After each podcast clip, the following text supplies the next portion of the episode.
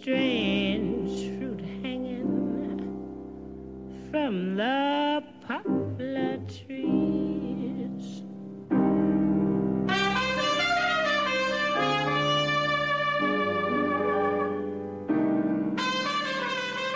Essa música que ouvimos é de 1939 e seus versos dizem que, nas árvores do sul dos Estados Unidos, com suas folhas e raízes cheias de sangue, balançam estranhos frutos.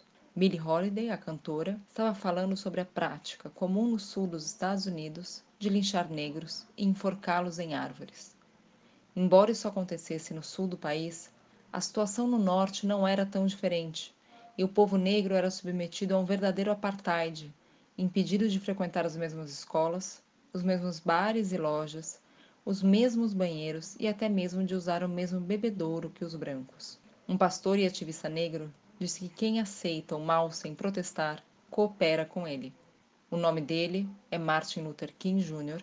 e ele foi um dos grandes ativistas que lutaram contra o racismo nos Estados Unidos e que no dia 10 de junho de 1964 conseguiram finalmente ver a aprovação da Lei dos Direitos Civis, um marco para a luta do movimento antirracista. E hoje, dia 10 de junho, vamos falar um pouco sobre essa vitória do povo negro. No final do século XIX, os estados do sul dos Estados Unidos entraram em uma guerra civil contra os estados do norte, para terem o direito de continuar praticando uma das maiores violências e injustiças da humanidade, a escravidão. Quando a Guerra Civil acabou, em 1865, com a vitória dos Estados do Norte, a escravidão acabou oficialmente, e os negros, ao menos no papel, deveriam ter os mesmos direitos dos homens brancos.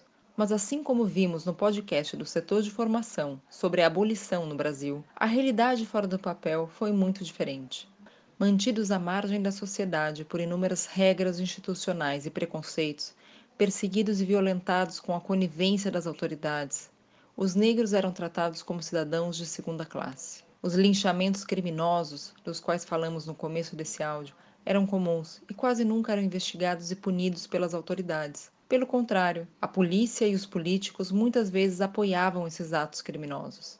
Os negros eram vítimas do que chamamos de racismo institucional, ou seja, as instituições que deveriam proteger os cidadãos e assegurar os seus direitos eram racistas e perseguiam e violentavam o povo negro. A história do movimento negro até a aprovação da Lei dos Direitos Civis foi longa, árdua e cheia de batalhas. Vamos contar apenas três marcos dessa luta. Em 1909, um grupo de militantes negros formou a Associação Nacional para o Progresso das Pessoas de Cor, que tinha como objetivo a luta por direitos iguais, agindo em várias frentes, por exemplo, defendendo negros que eram processados injustamente.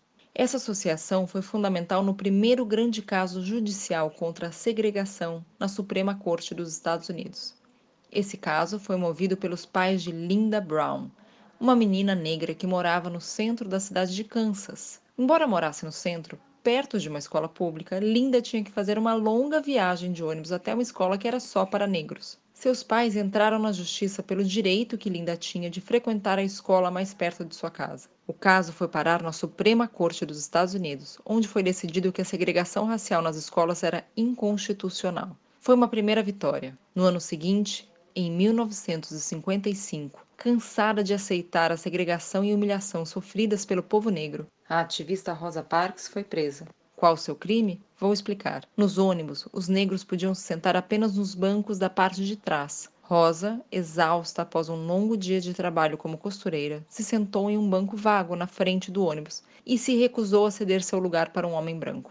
Muitos anos mais tarde, numa entrevista, Rosa explicou seu ato de desobediência civil. Ela disse: Meus pés estavam doendo e eu não sei bem a causa pela qual me recusei a levantar, mas creio que a verdadeira razão foi que senti que tinha o direito de ser tratada como qualquer outro passageiro. Nós já havíamos suportado aquele tipo de tratamento durante tempo demais. Bem, depois que ela foi presa e condenada por violar as leis de segregação, a população negra de sua cidade resolveu se unir e fazer um grande boicote aos ônibus. Mesmo tendo de caminhar por horas debaixo do sol até seu trabalho, a população negra se recusava a aceitar um meio de transporte que era um meio de segregação. Um dos grandes líderes desse boicote foi o jovem pastor Martin Luther King Jr., Eles conseguiram manter o boicote e os protestos durante 381 dias, mais de um ano, o que quase levou o sistema de transporte da cidade à falência, até que a segregação nos ônibus dessa cidade finalmente foi banida. Foram revoltas, boicotes, protestos e manifestações liderados por pessoas como Martin Luther King Jr. e Rosa Parks que mostraram a união e a força do povo negro. E com essa união e a pressão de seus líderes, eles conseguiram que, no dia 10 de junho de 1964, o projeto de lei dos direitos civis que estava sendo obstruído por políticos conservadores do Senado, fosse finalmente votado e virasse lei, proibindo qualquer tipo de segregação em lugares de acesso público e assegurando o direito ao voto para todos os cidadãos. Essa foi uma grande vitória do movimento negro, mas podemos ver hoje, tanto nos Estados Unidos quanto no Brasil, que a luta não acabou. Como disse Martin Luther King Jr., a liberdade nunca é voluntariamente oferecida pelo opressor, ela deve ser exigida pelo oprimido. I wish I knew how it would feel to be free. I wish I could break all the chains.